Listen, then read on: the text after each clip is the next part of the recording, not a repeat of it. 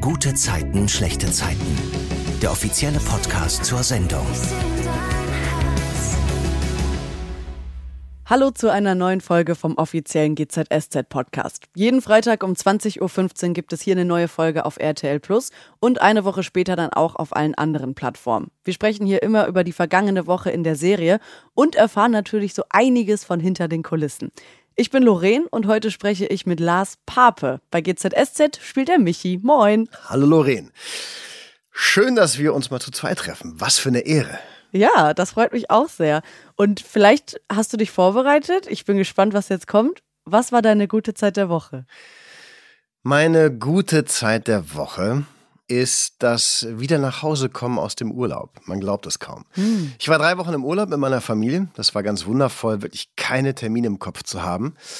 Und ich brauchte echt zwei Tage, um wieder ein bisschen in die Realität zurückzufinden. Mhm. Und am Montag beim Probentag, da war ich noch gar nicht wieder da. Aber dann, jetzt kommt der gute Moment der Woche. Mhm. Das war der Dienstag, ein sehr intensiver, langer Drehtag und der lief total gut und der hat Spaß gemacht und da habe ich mich gefühlt wie, yes, ich bin hier richtig. Ach, wie schön. Und das war dann quasi so, als wärst du gar nicht drei Wochen weg gewesen? Ähm, naja, also es ist schon so, dass man sich wieder ein bisschen eingrooven muss, gerade nach drei Wochen. Mhm. Aber das geht dann schon alles, man kommt dann auch wieder rein. Aber tatsächlich ist es so, diese, dieses wieder zurückgrooven auf diesen Rhythmus, auch auf den Lernrhythmus, der hat so zwei, drei Tage gedauert, aber es ist ganz gut zu spüren und zu merken, dass äh, man noch nicht alles verlernt hat, auch wenn man einen Tag Anlauf braucht. Ja, das stimmt. Ja, sehr gut, dass du wieder angekommen bist. Und angekommen ist ja jetzt auch Michi mit Nicole und zwar in der Ehe. Die sind jetzt verheiratet. Und so sieht das aus. Haben das standesamtlich gemacht. Kannst du uns mal erzählen, was war das für ein Standesamt? Wo habt ihr das gedreht? Das haben wir tatsächlich in Potsdam gedreht im richtigen Standesamt. Hm. Und das haben wir an einem sehr, sehr, sehr, sehr, sehr heißen Freitagabend gedreht, weil man natürlich solche Bilder nur dann drehen kann an Original- oder in Originalmotiven, wenn dort kein Originalbetrieb mehr ist. Hm. Deswegen äh, haben wir das freitags relativ spät gedreht. Es war sehr warm äh, und es war sehr intensiv. Und war das deine erste Hochzeit vor der Kamera oder gab es sowas schon mal? Du bist ja schon lange nee. Schauspieler. Ja, aber das ist tatsächlich meine erste Hochzeit vor der Kamera gewesen. Das war äh, aufregend. Was war genau aufregend daran? kannst du mal ein bisschen erzählen? Na, weil es so neu war und weil ich tatsächlich in meinem Leben nur einmal geheiratet habe und das war meine Frau. Mhm.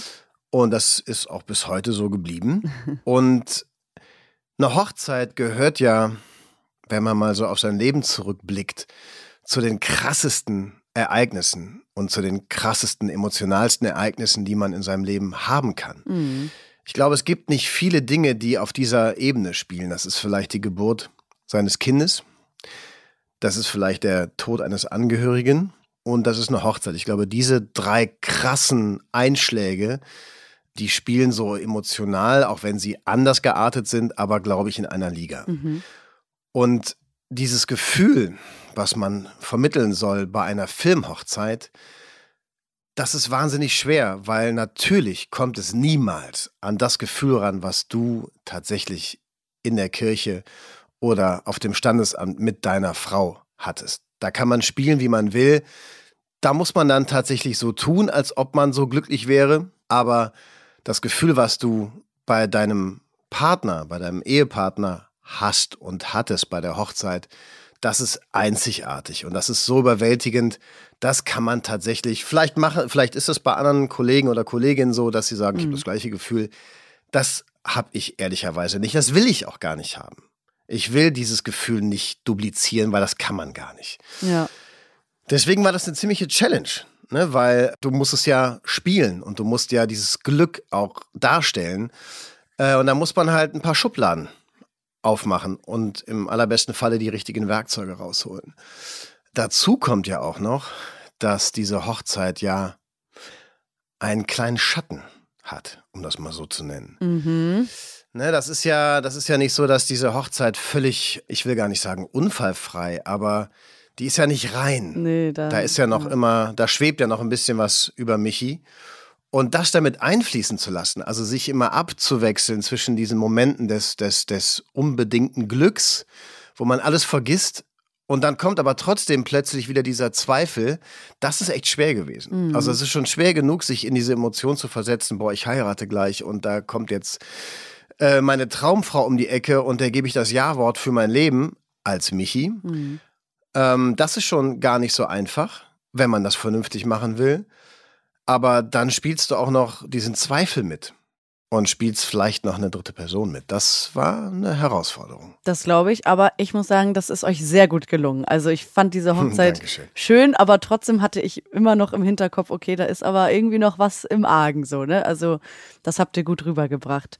Die Party ist dann ja im Vereinsheim und das hat Michi ja auch sehr schön geschmückt vorher. Bist du privat auch gerne so ein Partyorganisator und weißt, wie dann alles auszusehen hat oder lässt du sowas lieber andere Leute machen?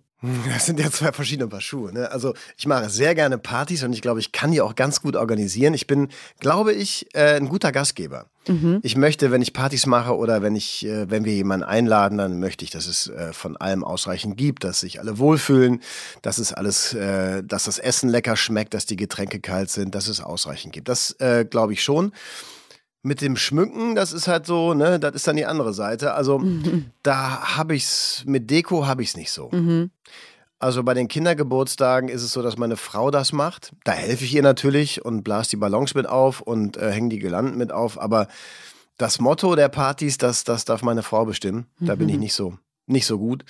Aber ich kümmere mich dann um die Gäste und ums Kochen und um die Getränke, wie gesagt. Und äh, klar, ich meine, die Deko im Vereinsheim, da hat Michi sich ein bisschen Mühe gegeben. So viel hat er auch nicht an seiner Seite gehabt, so viele Kollegen und Freunde, ähm, mhm. die ihm da helfen konnten. Aber ja, er hat es halt versucht, schön zu machen. Ja, es war schön. Es war sehr süß, vor allem mit dieser, ähm, dieser Laterne da in der Mitte und alles. Das, Diese das abstruse cool. Lampe, ja. was auch immer das sein sollte, aber die fand ich auch ziemlich geil. Ja.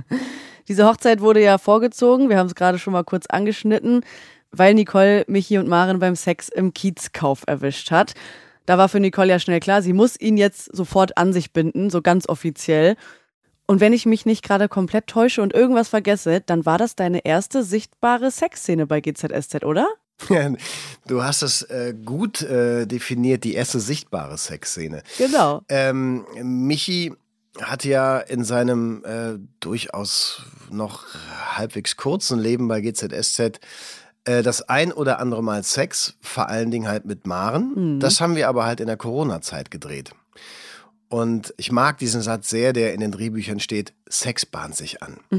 Das war vor allen Dingen die Umschreibung von, ja, jetzt findet Sex statt, aber wir zeigen ihn nicht, mhm. weil wir uns ja in der Corona-Zeit nicht nahe kommen durften und konnten. Ähm, dann war das quasi der Moment kurz davor und dann der Moment danach dieser sogenannte Afterglow. Und da gab es ein paar witzige Geschichten, vor allen Dingen im Mauerwerk, hinter der Theke und so oder in der mhm. Kühlkammer. Aber das war jetzt tatsächlich das erste Mal, dass ich als Schauspieler in, in, in einer Szene tatsächlich mit einer Kollegin Sex haben musste, ja. Und für mich natürlich auch das erste Mal. Ja, Eva Mona Rodekirchen, die war auch jetzt vor kurzem im Podcast zu Gast, also Rolle Maren. Und sie hat letztens erzählt, dass bei solchen Szenen auch die Bildschirme, die bei euch im Gebäude in Potsdam hängen, ausgeschaltet werden. Also mhm. darauf sehen ja alle Mitarbeitenden, was gerade im Studio gedreht wird. Mhm. Aber zu dieser speziellen Szene konnte ich sie natürlich noch nichts fragen, denn da gab es die noch gar nicht. Ah, ja. Daher frage ich dich jetzt. Was kannst du uns da noch so zu erzählen zu dieser Sexszene? Wie lief das ab? Wie viele Anläufe habt ihr gebraucht, bis es gut war und alles? Also erstmal ist jede Form von Intimität, die man von der Kamera erzeugen muss, kein Spaß. Mhm. So, ne? Also man, klar, das Arbeiten macht Spaß und im allerbesten Falle hast du eine coole Kollegin, mit der das irgendwie, damit der das Arbeiten Spaß macht. Aber Küssen, Sex haben, das sind so intime Dinge, die macht man mit Menschen, die man liebt. Mhm. Und in meinem Fall ist es meine Frau und in Evas Fall ist das ihr Mann und äh, bei allen anderen Kollegen und Kolleginnen sind das die Partner oder Partnerin. Die küsst man gerne, die fasst man gerne an. Ähm, beim Drehen ist es halt so, dass man es machen muss, weil die Geschichte das verlangt, aber das sind keine Dinge, die jetzt Spaß machen. Also, mhm. wenn wir eine Tanzchoreo machen, die macht Bock. Mhm. Oder wenn man ein Dartturnier spielt oder auch wenn man eine Kampfchoreo herstellt, das sind Sachen, an denen man Spaß hat. Aber diese Sexszenen oder jemanden Fremden, es ist ja so, auch wenn man sich mag und über ein paar Monate oder Jahre kennt, man hat ja keine Gefühle als Privatperson der Kollegin gegenüber.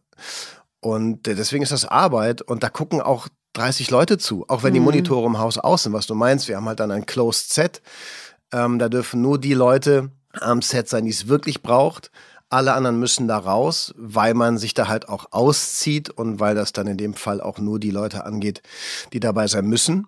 Das ist Arbeit und das ist auch nicht sexy. Ne? Das ist vor allen Dingen wahnsinnig durchchoreografiert. Es gibt ein Intimacy Coaching, das wir vorher haben, wo genau festgelegt wird, was wir in Absprache mit der Kollegin in dem Fall machen wollen und machen dürfen und ob alles okay ist. Das heißt, kein Griff, den du nachher im Film siehst, keine Berührung, kein Kuss, keine Bewegung ist nicht abgesprochen. Mhm. Und es gibt auch ein Codewort, dass wir, falls irgendwas aus dem Ruder laufen sollte, was nicht passiert und auch nicht passieren sollte, und wir davon noch tatsächlich weit entfernt sind, dass das passieren könnte. Aber selbst das würde es geben, dass man sagt, stopp, mhm. hier ist gerade irgendwas nicht cool. Ne? Also du besprichst exakt, wie weit geht der Mund auf, ähm, was macht deine Zunge, ähm, wo geht die Hand hin? Ist es okay, wenn ich dich an der Hüfte berühre?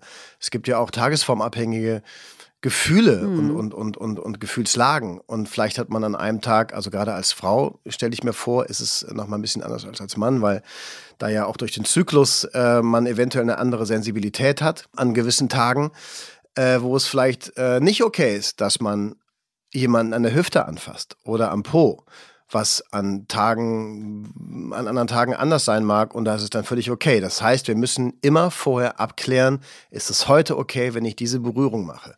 Deswegen, es ist wahnsinnig technisch, es wird total desexualisiert und äh, es ist alles andere als sexy. Es ist wirklich Arbeit. Und wie nervös warst du zuvor? Also, du sagst selber schon, es krass ist. Also, ich komme zum Glück mit Eva wahnsinnig gut klar. Wir mhm. können uns da in die Augen gucken und können ehrlich miteinander umgehen, was für den einen okay ist.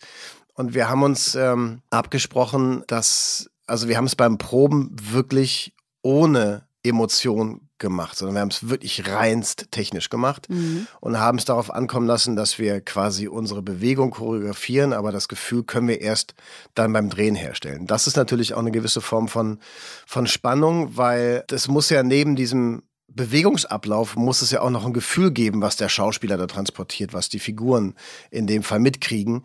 Und das entsteht dann auch dann, äh, oder das haben wir dann erst beim Drehen entstehen lassen, auch um kein, kein Pulver zu verschießen. Das, wie gesagt, das ist ein sehr spannender Prozess und der ist dann beim Drehen entstanden und deswegen waren wir ich, weiß, ich kann jetzt nicht für Eva sprechen, aber äh, klar, das ist dann auch spannend und, mhm. und da ist man nervös. Nicht, freudig erregt, da bist du weit von entfernt. Aber klar, man hofft, dass es dann auch gut aussieht. Und wie gesagt, es ist halt keine angenehme Szene, die man spielen muss. Und äh, deswegen ist man natürlich aufgeregt. Das glaube ich. Kommen wir zu den Geschichten der Woche, dieser Woche.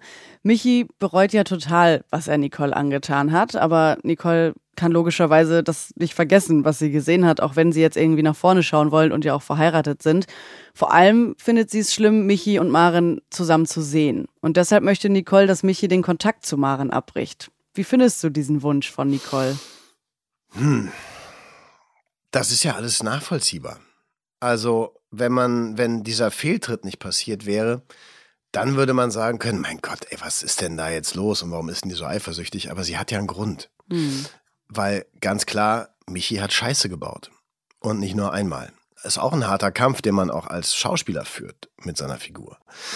Und Nicole macht ja per se erstmal nichts verkehrt. Das ist ein Gefühl und sie hat Schiss, diesen Typen zu verlieren, in den sie sich verliebt hat. Und das ist total menschlich und nachvollziehbar, dass sie da eventuell ein bisschen übers Ziel hinausschießt. Ja, klar.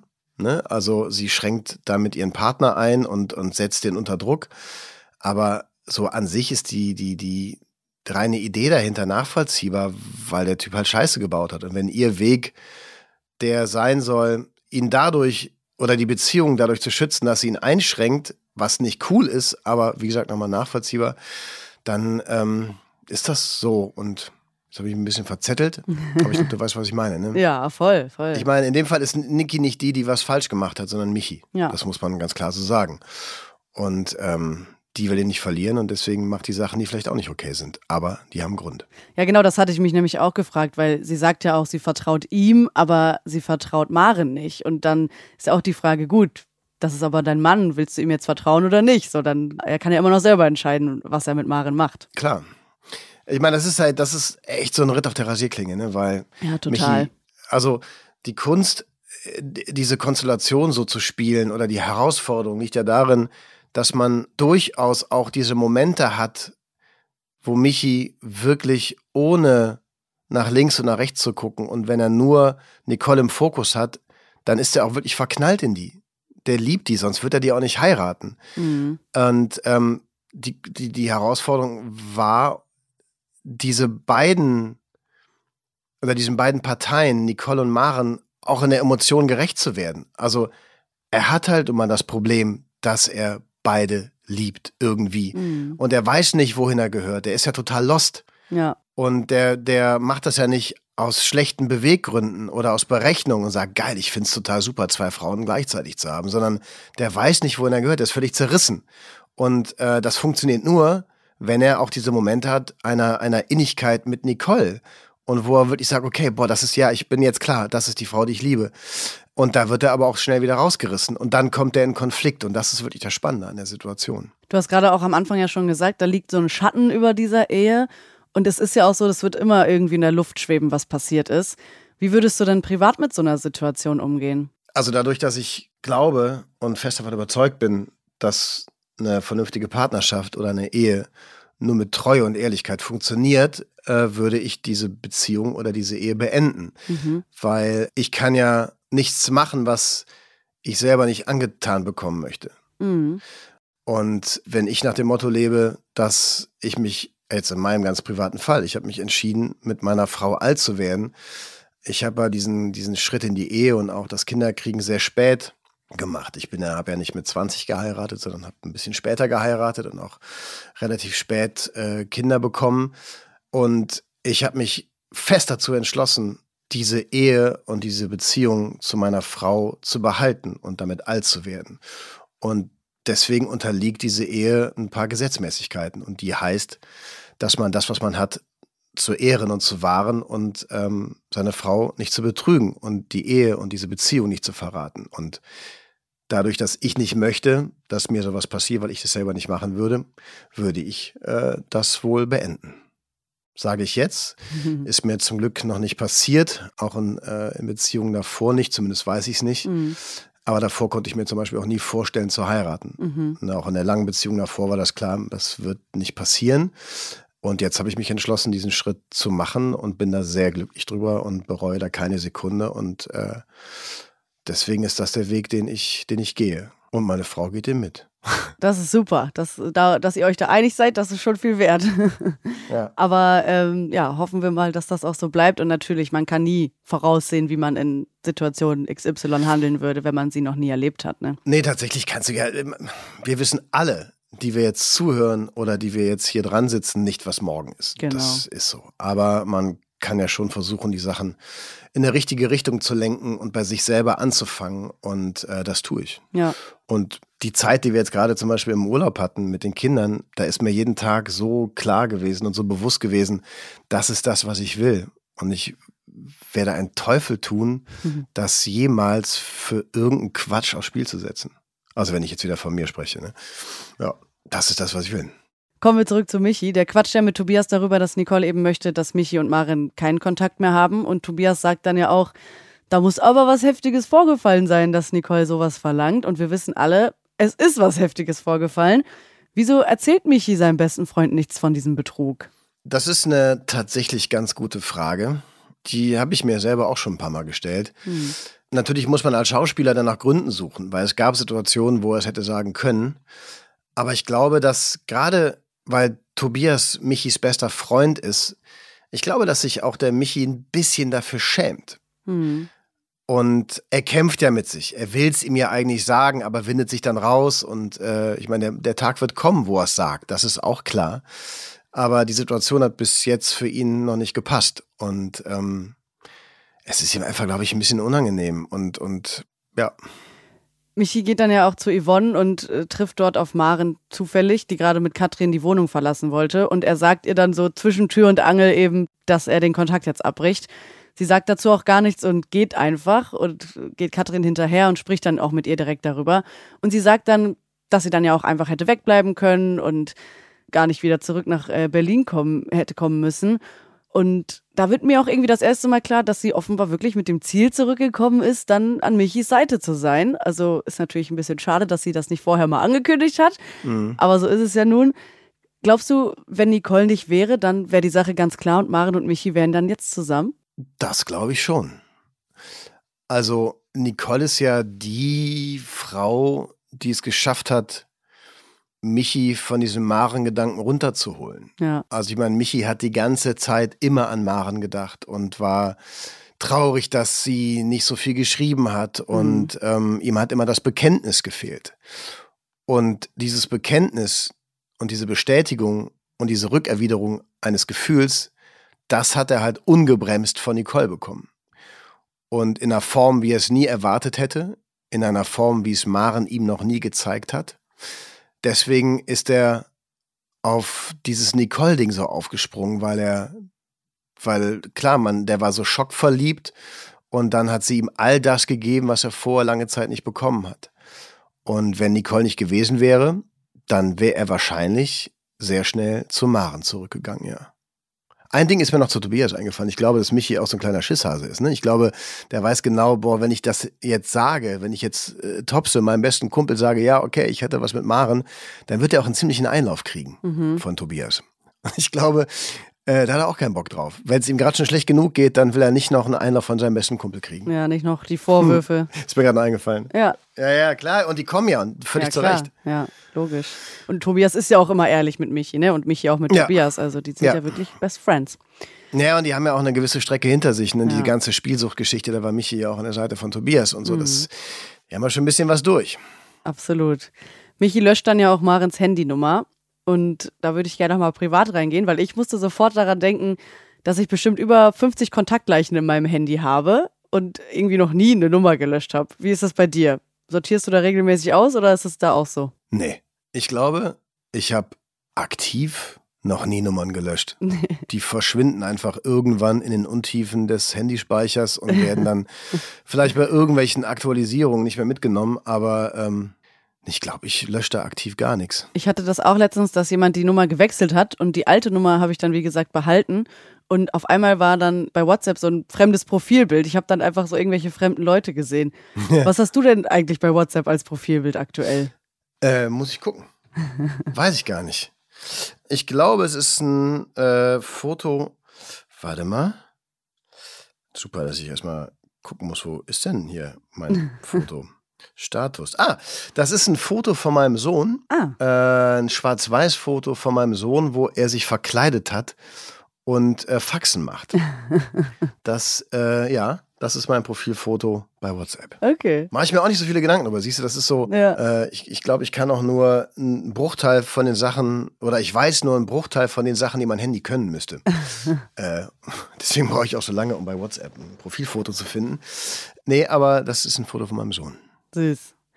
Zu dieser Geschichte mit dem Brief von Katrins und Nicoles Vater kommen wir natürlich auch gleich noch. Wir springen jetzt aber erstmal so ein bisschen in der Zeit, also innerhalb dieser Woche, weil mhm. ich es gerade so spannend finde, auch über diesen Kontaktabbruch zu Maren zu sprechen. Nicole würde ja am liebsten mit Michi die Flitterwochen planen, mhm. aber erstmal muss sie arbeiten.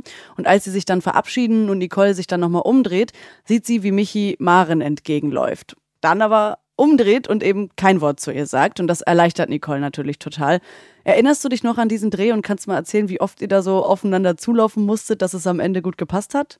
Da machst du ja bestimmt auch ordentlich Schritte am Tag, oder? Ja, meine Uhr, die äh, meine Schritte zählt, die muss ich beim Dreh natürlich ausziehen. Und mhm. die privaten Handys haben wir auch nicht dabei.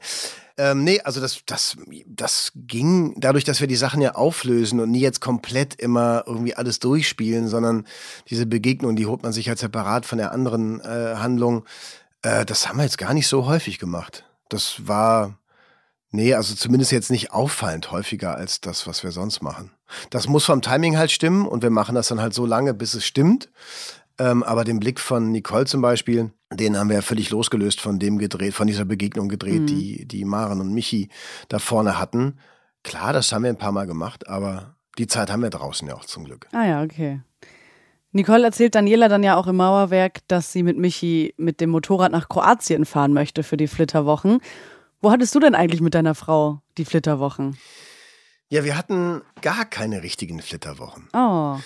Wir haben, wie sich das für einen echten Rheinländer gehört, am 11.11. .11. geheiratet. Mm. Und ich habe, ich, ich, ich nenne das immer so quasi Verwandtschaft in Lech am Arlberg. Da fahre ich ganz, ganz lange hin.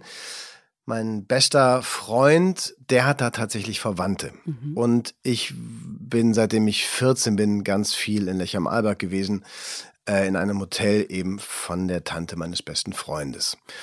Und äh, diese besagte Tante hat eine Tochter und äh, die wurde irgendwann eine gute Freundin von mir. Das ist quasi die Cousine meines besten Freundes. Mhm. Und äh, Jule habe ich äh, oder haben wir eingeladen zur Hochzeit und die hat uns ein paar Tage in ihrem wundervollen Hotel in Lech geschenkt. Ach, cool. Und ähm, wir sind also dann im Januar eine Woche nach Lech gefahren und haben da ein paar Tage in diesem schönen Hotel verbracht, in diesem wundervollen Ort, äh, weil ich ja äh, passionierter Skifahrer bin. Esther war damals schwanger mit Charlie, deswegen fiel für die äh, sämtliche Aktivität auf dem Berg aus. Mhm. Ich bin dann ein bisschen Ski gefahren und äh, also wenn man so will, waren das äh, unsere Flitterwochen, respektive war es der erste Urlaub nach unserer Hochzeit. Es müssen ja auch nicht immer die Malediven sein. Nee, das ging dann einfach, also wie gesagt, dieser Urlaub in Lech war halt dann äh, so auf Januar geplant und dann muss man da wieder ein bisschen arbeiten. Das stimmt, das kommt auch noch dazu.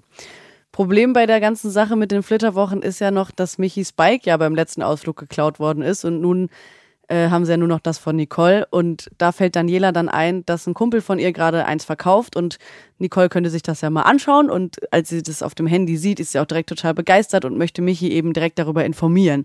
Bei dem ist aber besetzt, als sie gerade anrufen will, denn er telefoniert gerade mit Tobias. Lars, was bespricht er da mit ihm? Erzähl mal bitte. Auch wieder so ein Ding, ne, dass Michi in dem Moment, wo er in dieser Nicole-Welt unterwegs ist, auch wirklich fokussiert ist auf Nicole und Mhm. dass er auch wirklich will. Also er hat sich überlegt, einen Beiwagen zu besorgen, den er an das Motorrad von, von Nicole montiert, damit die beiden gemeinsam auf einem Bike mehr oder weniger in die Flitterwochen fahren können. Dieser Beiwagen, der ist allerdings äh, noch ein bisschen restaurierungsbedürftig. Und er fragt Tobias, ob er den Beiwagen ähm, in der Garage parken darf, nämlich der Garage von Katrin und Tobias, die wohl relativ ungenutzt ist. Und äh, da fragt Tobias, kann ich meinen Beiwagen, den ich besorgt habe, bei dir unterstellen und den da noch ein bisschen pimpen und ein bisschen an dem arbeiten. Und dass Michi für Nicole nicht erreichbar ist, das macht sie ja total nachdenklich. Und ich habe ja vorhin schon gesagt, diese ganze Seitensprunggeschichte, die wird weiterhin in der Luft schweben. Und sobald er nicht erreichbar ist, ist sie sofort misstrauisch. Das passt ja auch irgendwie nicht so dazu, dass sie vorhin noch gesagt hat, dass sie Michi ja vertraut. Und da fällt mir auch noch ein, dass du im Podcast hier mal erzählt hast, als Silvana das noch moderiert hat, dass du ja auch mal um das Erbe deiner Eltern betrogen worden bist und dadurch eben auch Schwierigkeiten hast zu vertrauen. Merkst du das auch jetzt noch so, sobald du neue Leute kennenlernst, dass es dir erstmal schwerfällt oder hast du dadurch vielleicht auch eine gute Menschenkenntnis entwickelt? Also ich bin generell jemand, der immer an das Gute glaubt. Und ich sehe immer erst das Gute in den Menschen und ähm, bin da in meinem Leben tatsächlich auch bis jetzt relativ wenig Arschgeigen über den Weg gelaufen. Man kann sagen, so zweieinhalb bin ich begegnet.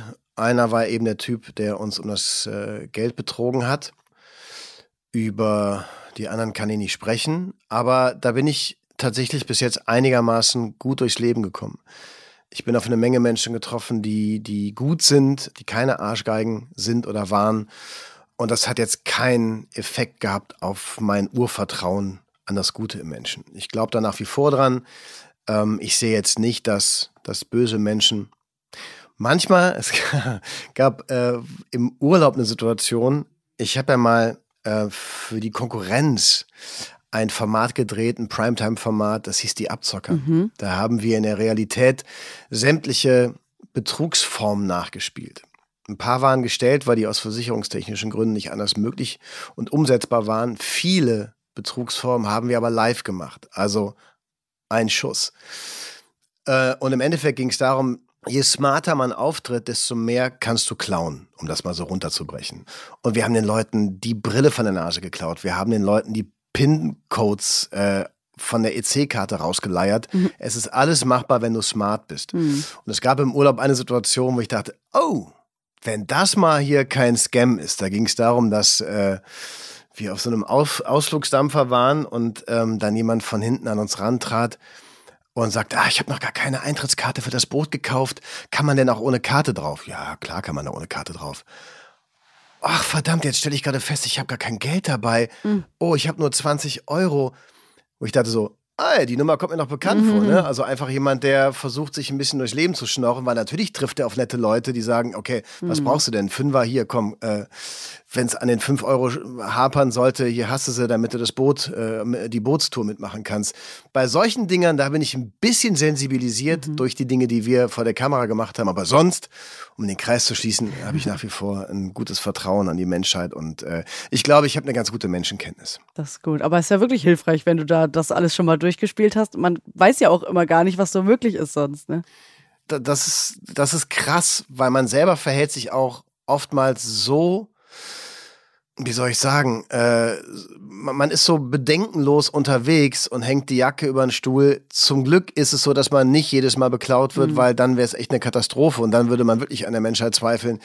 Aber theoretisch wäre es wahnsinnig einfach, Leute abzuziehen, so traurig und so hart das ist. Wir haben es ja gemacht. Mhm. Wenn du smart bist und äh, einigermaßen dich nett bewegst und äh, höflich bist, äh, dann äh, sind die Leute manchmal ganz schön nachlässig und fahrlässig unterwegs. Aber toi, toi, toi, ähm, das soll auch so bleiben. Man will ja keine Angst schüren, dass jetzt jeder irgendwie seine Handtasche festnagelt äh, an die Jacke, damit keiner reinguckt. Also zum Glück sind, äh, sind die Ganoven ja noch in der Unterzahl. ja, du hast gerade gesagt, Jacke über den Stuhl. Das ist ein sehr gutes Stichwort. Kommen wir zurück zur Geschichte. Und zwar treffen Tobias und Michi sich dann ja in Tobias Wohnung um eben diesen Schlüssel für die Garage zu suchen und zu finden auch. Also Tobias findet ihn und Michi Was kommt für ein ja rein. Übergang. Michi wirft ja dann seine Jacke über diesen Stuhl da im Wohnzimmer und vergisst sie dann, als sie in die Garage gehen wollen. Und da ist natürlich auch sein Handy drin und das bedeutet, dass Nicole ihn weiterhin nicht erreicht. Und das macht sie natürlich noch nervöser und dann öffnet sie diese Ortungs-App, um zu sehen, wo Michi sich gerade befindet, beziehungsweise wo sein Handy sich befindet. Und ich weiß gar nicht, ob ich das verpasst habe oder ob es vielleicht äh, gar nicht so kommuniziert wurde. Vielleicht geht es anderen Leuten gerade auch so. Weiß Michi eigentlich, dass Nicole seinen Standort nachschauen kann oder macht sie das heimlich? Nee, das macht sie nicht heimlich. Okay. Äh, Michi weiß das. Also das haben die beiden ähm, bei ihm in der Wohnung besprochen, dass falls das Handy mal verloren geht, weil beide so schusselig sind, dass äh, man ja als Partner ähm, so eine, eine, App auf dem Handy kann, haben könnte, damit äh, man sich da immer irgendwie erreichen kann, respektive wenn da mal was verloren geht, dass man nachgucken okay. kann. Also es war, ich krieg den Grund nicht mehr ganz genau hin, aber das war besprochen zwischen den beiden und da ist Michi auch völlig blauäugig rein und hat da nichts Böses gedacht. Ja. Das Krasse ist ja, ne, das ist ja, das, das ist ja so, also das ist wirklich jetzt das Miese an der ganzen Nummer. Michi macht in dem Moment nichts falsch, sondern ganz im Gegenteil. Er will eine Sache gut machen für die beiden. Aber weil diese Sache passiert ist und das Vertrauen im Arsch ist, sieht sie natürlich hinter jeder Ecke den Teufel stehen. Und dann passieren die Dinger, die es halt dann äh, natürlich auch nicht besser machen im Endeffekt. Dann passiert das. Ja, dann, dann passiert es vor allem, dass Nicole Michis Handy in der Wohnung von Maren ortet und er sieht, dass es da ist. Und das lässt sie natürlich total unter Strom stehen und sie stürmt dann dahin.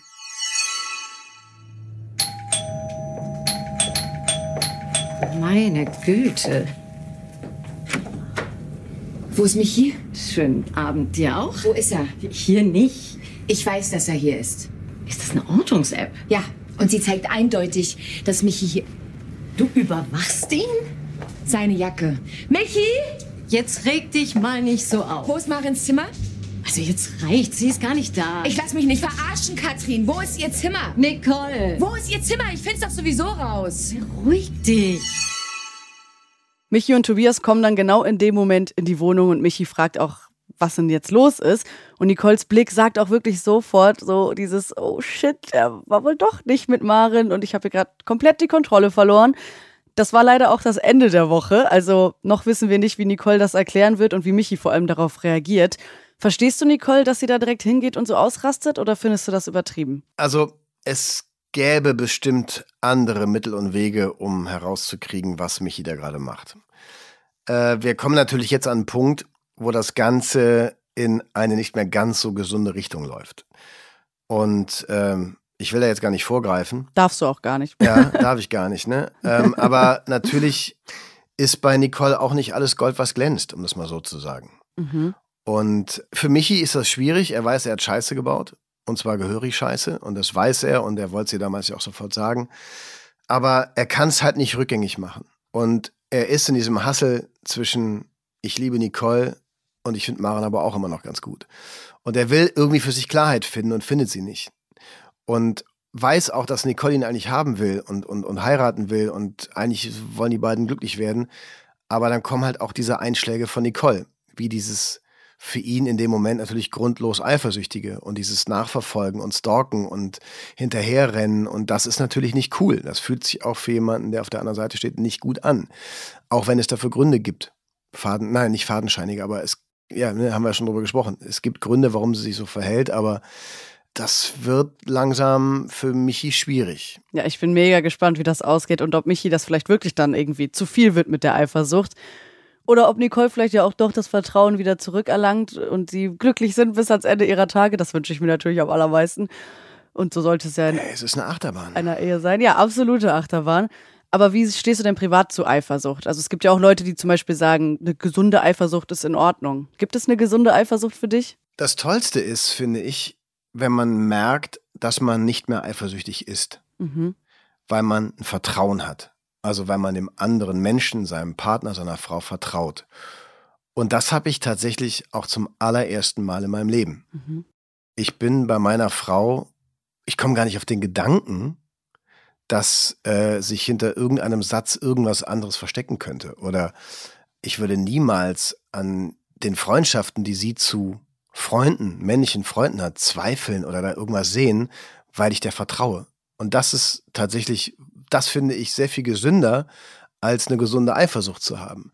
Weil ähm, Eifersucht kann ich auch echt triggern. Das habe ich in einer anderen Beziehung gehabt, wo äh, ich glaube ich alle Gründe hatte, Eifersucht. Ich weiß es bis heute nicht, aber das war grauenhaft. Ich wollte das nicht, ich war es aber, weil die sich nicht cool verhalten hat. Und bei meiner Frau ist es so, dass ich nicht den leisesten Zweifel an unserer Ehe habe und an ihrem Verhalten habe. Und von daher bin ich nicht eifersüchtig und das fühlt sich total gut an. Das ist schön, dass du das erlangen konntest, dieses Gefühl. Ich glaube auch, dass viele da draußen das noch nicht haben und es ist sehr, sehr wichtig, jemanden an seiner Seite zu haben, der einem genau das dann geben kann. Und deswegen habe ich Esther geheiratet, ne? weil Ja. ich wusste, das ist die Frau, mit der ich alt werden will. Und ähm, der kann ich vertrauen, ich kann so sein, wie ich bin. Ähm, da gibt es keine Scheu, keine Scham, nix. Und äh, das soll die Mutter meiner Kinder werden. Und das ist genauso eingetreten und das hat sich genauso bewahrheitet und das ist ganz toll. Schön. Ich hatte vorhin ja auch schon mal kurz angeschnitten, dass wir noch über diesen Brief von Katrin und Nicoles Vater sprechen. Den finden Michi und Nicole ja im Müll und das verwundert Nicole total, vor allem weil er ungeöffnet ist. Und Nicole nimmt ihn dann und steht draußen vor dem Kiezkauf und öffnet den Brief, obwohl er an Katrin adressiert ist. Und dann kommt Katrin vorbei und äh, ist natürlich total schockiert, was sie da gerade sieht. Nicole hat aber schon gelesen, dass ihr gemeinsamer Vater Katrin um Geld bittet, was sie dann auch total fertig macht. Später sitzt sie dann wieder auf dieser Bank vor der U-Bahn und weint und will den Brief verbrennen. Und das sieht Katrin dann und geht wieder mit einem Taschentuch auf Nicole zu, die sich dann eben Katrin öffnet. Er war schon immer ätzend zu mir. Es wurde nicht besser mit seiner Krankheit. Ich dachte, es liegt an mir,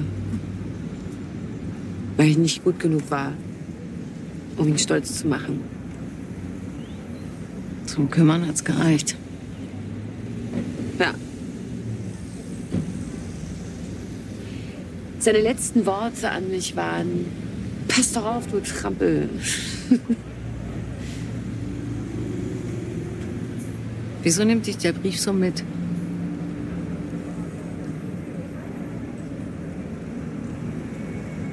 Weil ich gehofft habe, dass was Nettes drin steht. Irgendwas. Das mir zeigt, dass er doch ein Herz hatte. War wohl nichts. Boah, das ist eine so emotionale Szene.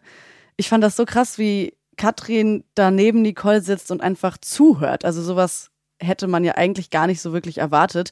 Und dann basteln sie zusammen aus diesem Brief einen Papierflieger, den Nicole dann wegfliegen lassen darf. Was für ein schöner Moment, Voll. um auch einfach mal abzuschließen.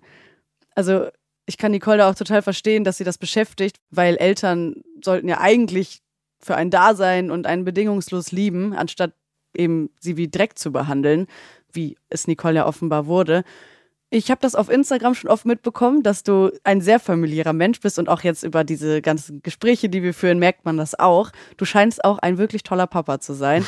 Was ist dir denn wichtig, deinen Kindern mitzugeben? Mm, Liebe. Ich glaube, dass Liebe das Wichtigste ist, was du Kindern geben kannst. Dazu sollte man versuchen, Kindern die richtigen Sachen beizubringen, die richtigen Werte zu vermitteln. Ich persönlich möchte, dass meine Kinder nicht unterscheiden zwischen verschiedenen Ethnien, verschiedenen Hautfarben, verschiedenen Religionen. Ich will, dass erstmal meine Kinder auf alle Menschen mit dem gleichen Gefühl zugehen, nämlich, das ist ein guter Mensch. Wenn die andere Seite sich dann als Arschloch entpuppt, dann ist es so. Aber ähm, es gibt überall auf der Welt gute und schlechte Menschen. Unabhängig von Hautfarbe, Religion und das, was wir schon hatten. Und das möchte ich meinen Kindern mitgeben. Ich möchte, dass die sich frei entfalten. Ich möchte, dass die das machen, worauf sie Bock haben und wozu sie Talent haben. Ich finde, es gibt nichts Schlimmeres. Es ist auch leider die große Krux in unserem Schulsystem. Damals, genau wie heute, es hat sich nichts verändert, seitdem, seitdem ich zur Schule gegangen bin. Und deswegen war ich immer so ein bisschen anti eingestellt, was unser System angeht, weil hier niemand darauf guckt, wo liegen deine Talente? Was können die Schüler? Scheißegal, ob der eine kreativ ist, der andere sprachtalentiert ist. Nee, wir ziehen Mathe und Bio und also du musst das durchziehen, worauf du keinen Bock hast. Und ich wusste ganz genau, ich werde in meinem Leben niemals, niemals das anwenden müssen, was mir in Chemie, Physik und Mathematik vermittelt werden sollte. Mhm. Das sind so spezifische Dinge gewesen, wo ich so, ey, nee, bring mir einen vernünftigen Dreisatz bei. Mhm. So, also man zieht halt hier das System durch, ohne darauf zu achten, was, wo sind die Kinder gut drin, wo, was, was können die vielleicht, wo kann man sie besonders fördern. Äh, und das ist auch so ein Punkt. Ich möchte das oder wir möchten, dass unsere Kinder richtig gut gefördert werden in Dingen, die sie, auf die sie Lust haben und wo sie ein Talent für haben und wo sie Spaß dran haben. Und dann werden die schon ihren Weg gehen. Bevor wir zum Ende kommen, würde ich gerne noch mit dir über ein paar andere Geschichten der Woche sprechen. Das für mich wirklich Allerwichtigste, Luis und Moritz sind wieder zusammen. Yeah. Und hier mal eine kleine Anmerkung an den lieben Nick, äh, der immer die Postproduktion dieses Podcasts übernimmt und alles immer so super klingen lässt. Wir brauchen hier jetzt mal so einen Tusch. Also jetzt nochmal, Moritz und Luis sind wieder zusammen. Bring. Oh, es ist so schön. Das wurde wirklich Zeit und Michi freut sich ja auch total darüber. Es ist so süß, wie er auf sie zugerannt kommt und sie umarmt und ja, er kommt ja auch wirklich prima klar mit seinem jetzt wieder Schwiegersohn Luis. Ja, total. Bist du auch so ein Schwiegermutters-Liebling privat? Da müsstest du meine Schwiegermutter fragen, aber ich glaube, äh, sagen zu können, dass ich bisher mich mit, mit, also mit, jetzt speziell mit meinen Schwiegereltern ziemlich gut verstehe und auch mit der Familie verstehe. Das ist mir halt auch total wichtig, ne? Ähm, dass man sich mit Menschen irgendwie gut versteht. Und ähm, ich habe gar keinen Bock auf Beef mit jemandem. Jeder hat andere Ansichten, jeder hat andere, äh, hat Dinge, die er, man muss nicht immer den gleichen Musikgeschmack haben, den gleichen Fußballverein gut finden oder äh, ich finde, dass man politisch einigermaßen gleich ticken sollte, aber ähm, ansonsten soll jeder glücklich werden nach seiner Fasson und äh, das muss nicht immer alles total übereinander äh, 100% gleich laufen. Äh, aber ich glaube schon, dass ich, also ich möchte mich ja auch mit meinen Schwiegereltern gut verstehen und das tue ich. Das ist schön. Aber die Szene war sehr lustig, ne? Ja, total. Der Regisseur wollte an diesem Tag, er hat mir komplett freie Bahn gegeben. Er meinte, raste aus. Und ich so, ja, dann macht man halt so zwei, drei Angebote bei der Probe. Er so, nee, gibt noch mehr. Und das macht halt total Spaß wenn man dann wirklich Vollgas gibt. Und ich habe dann äh, vor lauter Freude die beiden Köpfe der Jungs genommen und so ein ja. bisschen gegeneinander gedotzt. äh, das heißt, das hat bei denen tatsächlich ein bisschen geklingelt in der Birne. Aber äh, der Moment war super und er hat auch Bock gemacht. Ach, wie schön. Also vor allem, weil die beiden diese Freude ja nicht ganz so mitgehen, wie Michi das macht. Mhm. Und äh, das war, das hat Spaß gemacht, das auch zu spielen. Und auch zu sehen dann später. Ja, das hat mir auch Spaß gemacht, das zu sehen. Und Michi hat dann ja auch wie immer einen Spruch auf Lager und sagt, es kommt immer zusammen, was zusammen gehört. Mhm. Michi ist ja wirklich der Sprichworte King. Hast du so ein Lieblingssprichwort von ihm, den er rausgehauen hat schon? warte mal, ah, das sind immer die Sachen, die fallen einem immer zu Hause ein. äh, warte, warte, warte. Ich habe einen Spruch, Da ging es um eine Situation im Townhouse. Ich glaube, es war ein Geburtstag. Und zwar ging es um zuckerfreien Kuchen und alkoholfreie Radler. Und äh, da sollte Michi irgendwie sagen, ey, was ist denn hier los? Zuckerfreier Kuchen, glutenfreies Brot. Und was kommt als nächstes? Kölsch. Das ist, äh, der ist mir auf jeden Fall im Kopf geblieben. Ja. Dafür haben wir ein bisschen gekämpft, weil die ersten zwei Sachen standen im Drehbuch. Das Kölsch-Ding nicht. Ja. Das kam von mir und ich, man will damit ja keinem auf den Schlips treten. Ne? Und das Mhm. ist ja auch kein Diss irgendwie der Stadt Köln gegenüber. Äh, das ist so ein kleines privates Ding, weil ich das da auch in dem Moment witzig fand. Ja, und das total. kann Michi sagen, weil er kommt aus dem Ruhrgebiet Ja. und äh, da trinkt man halt einen Pilz. Also, der, den, den haben sie auch drin gelassen und äh, das ist einer meiner Lieblinge tatsächlich. Und was kommt als nächstes? Kölsch. Ja, aber wie cool, weil du dir den auch ja selber ausgedacht hast quasi. Das hätte ich jetzt gar nicht gedacht, dass da so einer kommt. Das ist toll, dass wir, dass wir ganz oft auch Sachen von uns mit einfließen lassen können. Und ähm, in dem Fall fanden es dann alle einigermaßen witzig. Wo ist denn nochmal was gewesen? ja, in der Liga gab es so zwei, drei. Ähm, die fallen mir jetzt aber so ganz spontan, weil die auch schon eine Weile zurückliegen, nicht mehr ein. Also das, also die, die Autoren schreiben da ja auch schon ziemlich geile Dinger, ne? Also äh, das, ich jetzt gerade genau einen nenne, den der aus meinem Kopf kommt, dass äh, die anderen Sachen sind auch schon ganz gut. Absolut, ja. Also ich bin immer begeistert und muss immer schmunzeln, weil ich mir denke, ja, da ist wieder wiederkehrendes Element. Ja, Außerdem zieht Erik ja aus der WG aus diese Woche, denn demnächst kommt ja Toni aus den USA zurück. Eigentlich wohnten sie da dort ja zusammen, aber sie sind nicht mehr zusammen, deswegen könnte das ein bisschen komisch werden, in einem Zimmer zusammen zu wohnen. Und deshalb zieht Erik bei Paul und Tuna ein. Wie oft bist du denn schon im Leben umgezogen? Auch ein ganz lustiges Thema. Äh, hatte ich erst vor zwei Tagen mit meiner Frau. Die ist verhältnismäßig oft umgezogen, im Gegensatz zu mir. Also, ich bin äh, von Düsseldorf nach Freiburg gezogen. Ich war in Freiburg auf der Schauspielschule. Dort habe ich mich ein halbes Jahr in ein, in ein Studentenwohnheim geschlichen. da durfte ich gar nicht wohnen, Okay. weil ich ja kein Student der Uni Freiburg war, sondern die Freiburger Schauspielschule war halt ein eigenes, eine eigenständige Schule. Und ich hätte irgendwelche Unterlagen bringen sollen und die habe ich halt nicht gehabt. Das haben sie quasi so ein bisschen geduldet und irgendwann ähm, war dann klar, ich studiere gar nicht, da musste ich da raus nach einem halben Jahr. Das war aber schön in der Thomas Morus Burse in Freiburg. Katholische Studentenwohnheim, so weit von mir entfernt wie nur irgendwas, aber lustig war's. Äh, innerhalb Freiburgs bin ich dann noch zweimal umgezogen. Nee, dreimal. Dreimal. Dann bin ich äh, nach, nach Berlin gezogen, 97. Und in Berlin habe ich in der ganzen Zeit jetzt, äh, ich bin 97 nach Berlin, dann habe ich bis 2000 in einer Wohnung ge gewohnt. Dann habe ich tatsächlich 15 Jahre in einer Wohnung gewohnt. Oha. Und ähm, dann ähm, habe ich äh, meine Frau kennengelernt, bin nach Heiligensee gezogen zur Miete. Dort haben wir dann gemeinsam zwei Jahre so roundabout gewohnt und dann sind wir in das Haus gezogen, in dem wir jetzt leben. Okay. Also es ja, ist überschaubar. Ja. Das ist einigermaßen überschaubar. Ich bin nicht so, ich hasse Umzüge. ja. Ich finde, das ist der Horror. Also wer, wer mag Umzüge? Das ist ja einfach nur anstrengend. Ja, ma manche kaschieren den Umzug ja durch diesen Wechsel und durch die Freude auf das Neue Ja, okay. und neues Haus, neue Wohnung, schönerer Ort, was Mhm. auch immer, andere Stadt. Klar, ja, aber dieses Zusammenpacken Mhm. und ich weiß noch, der Umzug von Freiburg nach Berlin, das war die Hölle. Mhm. Das war, das war ganz furchtbar. Da war ich äh, so hinüber, wie ich selten in meinem Leben war weil ich damals auch noch für eine Freundin von meiner damaligen Freundin den Umzug mitgemacht habe. Die ist mit nach Berlin gezogen und äh, die war aber gar nicht in Freiburg in ihrer Wohnung und dann hat die mir einen Schlüssel gegeben, meinte, hier kannst du ja die Sachen rausholen, die sind alle gepackt und da Oh. war nichts gepackt. Oh das heißt, ich habe Gott. einfach noch einen zweiten Haushalt einpacken müssen.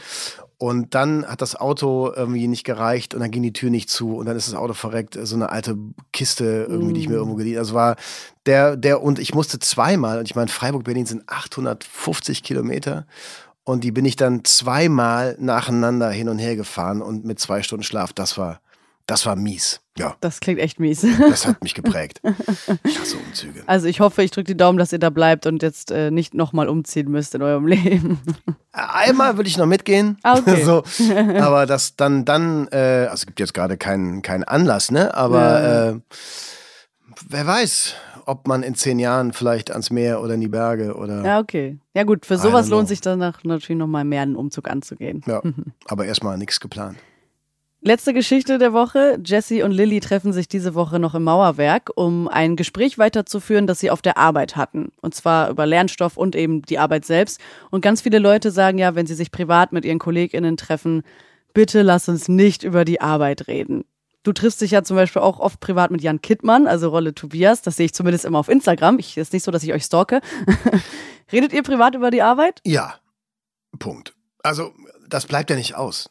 Ne, also ich habe mich jetzt tatsächlich, weil du es ansprichst, äh, im, im, letzten oder jetzt im Sommerurlaub mit Jan haben wir uns und seiner Familie getroffen, ein paar Mal. Mhm.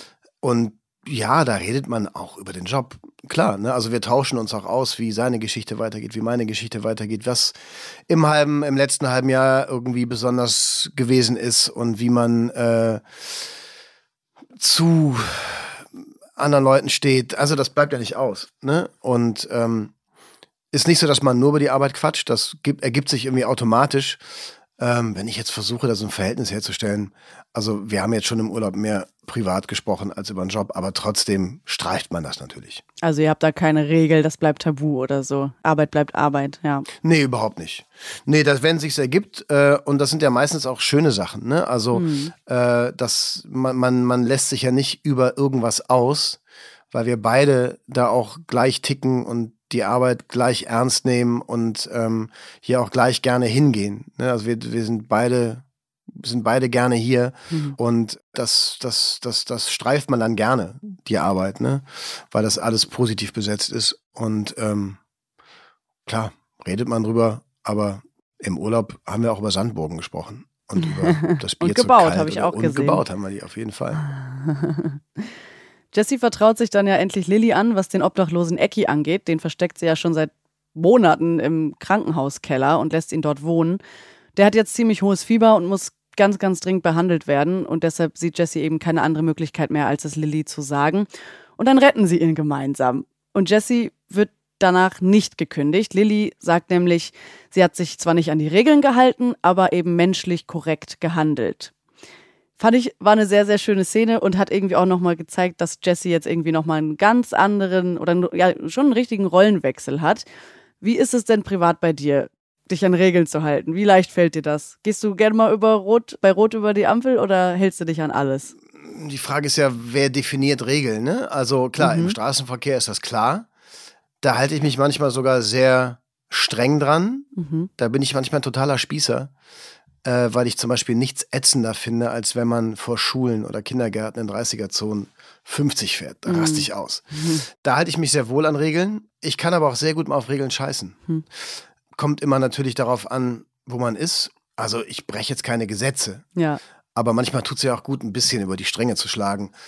Ein Beispiel ist halt der Fußball. So, ne? Da kann man halt auch mal fünf gerade sein lassen und mal irgendwie ein bisschen Dampf ablassen. und äh, da schlägt man vielleicht mal über die Stränge, so als Fan mhm. im Stadion. Auf dem Zaun sitzend. Aber. Nee, ansonsten, ich dachte jetzt, du sagst über das Spielfeld flitzen. Nee, das, äh, nee, das äh, würde ein zu langes Stadionverbot nach sich ziehen. Das ja, kannst okay. du dir heutzutage nicht mehr erlauben.